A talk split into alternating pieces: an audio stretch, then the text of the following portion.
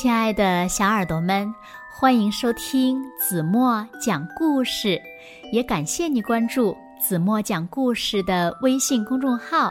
我是子墨姐姐。春天来了，田鼠们都醒过来了，可是呢，有一只圆乎乎的小睡鼠却怎么都不肯醒来，不管别人怎么叫，它只是翻个身儿。就又睡着了，直到有一天，它就要被吃掉了。那小睡鼠该怎么办呢？让我们一起来听今天的绘本故事《生长在春天里》。小耳朵，准备好了吗？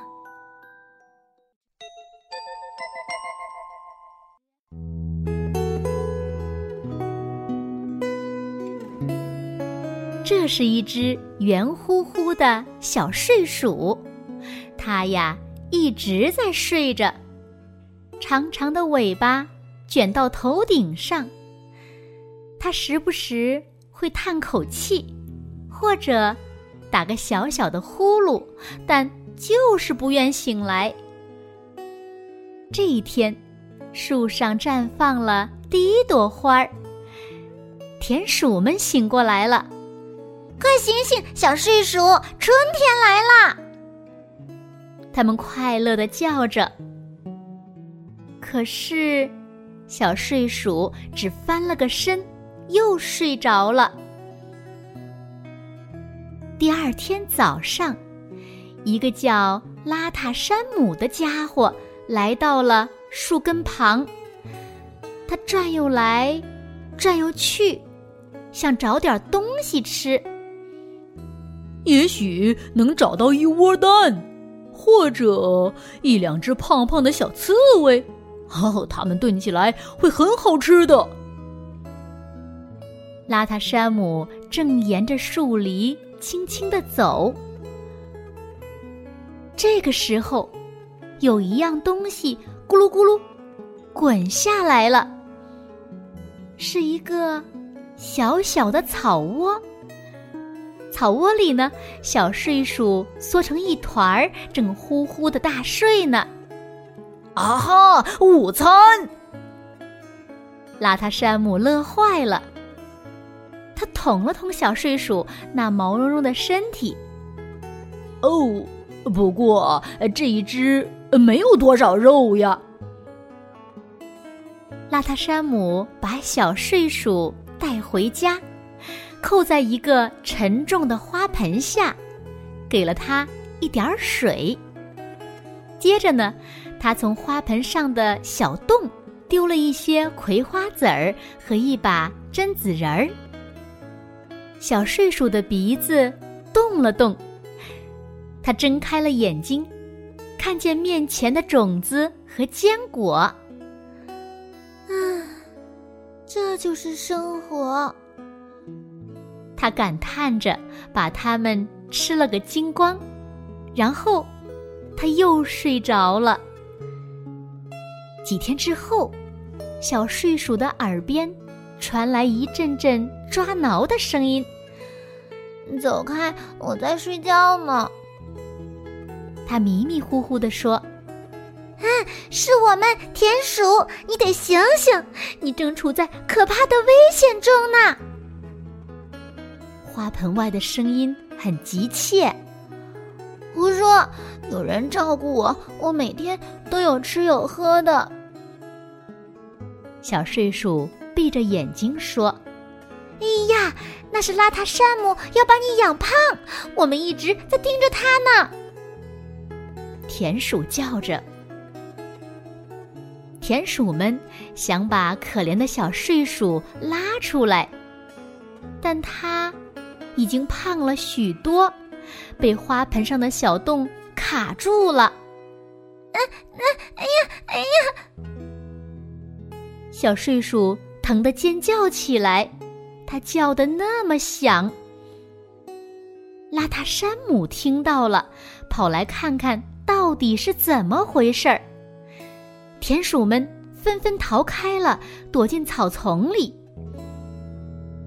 邋遢山姆用树枝戳了戳小睡鼠，啊，太好了，你长肉了，很快你就胖到可以吃了，啊，就做我星期天的晚餐吧。这下，小睡鼠完全清醒了，他的眼睛瞪得大大的，连小胡须和尾巴尖儿。都在发抖。这时，他又听到了一阵阵抓挠的声音。是我们，我们回来了！听着，我们有一个办法。田鼠们冲着花盆叫道。第二天，小睡鼠没有吃光所有的食物，它只吃了坚果。然后呢，它把葵花籽儿埋进了泥洞里，撒上邋遢山姆每天给自己的那点儿水。星期一，向日葵冒出了小嫩芽。星期二，它们长得高过了小睡鼠。星期五，它们几乎撑满了花盆。到了星期天。向日葵已经挤出了花盆上的小洞，把一根根幼苗向着阳光伸出去。花盆呢，也开始被顶离地面。从花盆边和地面的空隙中，小睡鼠伸出了脑袋。许多天以来，这是它第一次看到阳光，外面的一切。看上去可爱极了，它不停的往外挤，没一会儿，又被卡住了。田鼠们抓住它的小前爪，用尽力气往外拉。砰的一声，小睡鼠从花盆底下挣脱出来了，它自由了。就在。这个时候，邋遢山姆走过来了，他舔着嘴唇，饿坏了。可他翻开花盆，却只看到一大团向日葵幼苗缠绕在一起。于是呢，邋遢山姆只能吃一个苹果当晚餐，然后气呼呼的。爬上床。那天晚上，田鼠们把小睡鼠带到了一个空巢里，那里已经铺好柔软的干草和树叶。小睡鼠喃喃地说：“谢谢你们救了我的命。”还没来得及。聊聊那些神奇的葵花籽儿，小睡鼠已经把尾巴卷到头顶上，睡着了。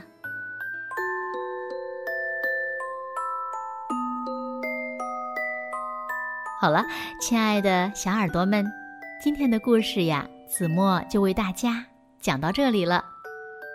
那今天子墨留给大家的问题是。你们知道小田鼠们想到了一个什么办法把小睡鼠救出来了吗？如果小朋友们知道正确答案，就在评论区给子墨留言吧。好了，那今天就到这里吧，明天晚上八点半再见喽。如果小朋友们喜欢听子墨讲的故事，不要忘了在文末。点亮再看，给子墨加油和鼓励。好啦，现在睡觉时间到喽，请小朋友们轻轻的闭上眼睛，一起进入甜蜜的梦乡啦。完喽。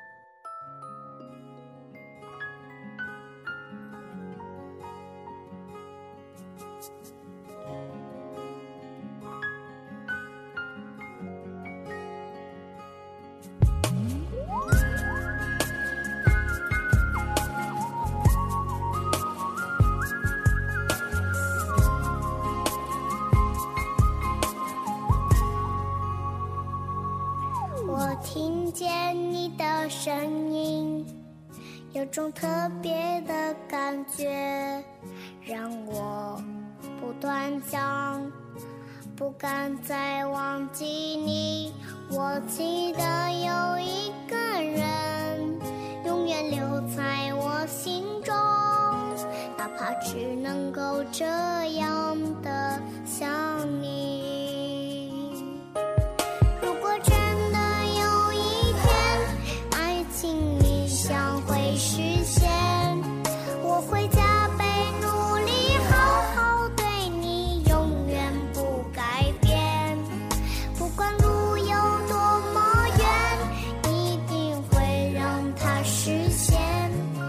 我会。